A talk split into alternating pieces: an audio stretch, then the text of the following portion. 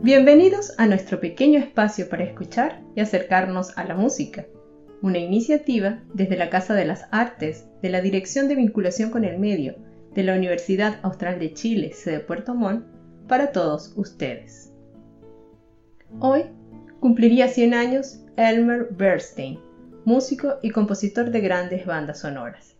Bernstein, de sólida formación clásica, supo fusionarla con el jazz y aportar un estilo personal único, influenciado por sus admirados Aaron Copland, Jerome Moroz y Alex North, de los que fue también discípulo.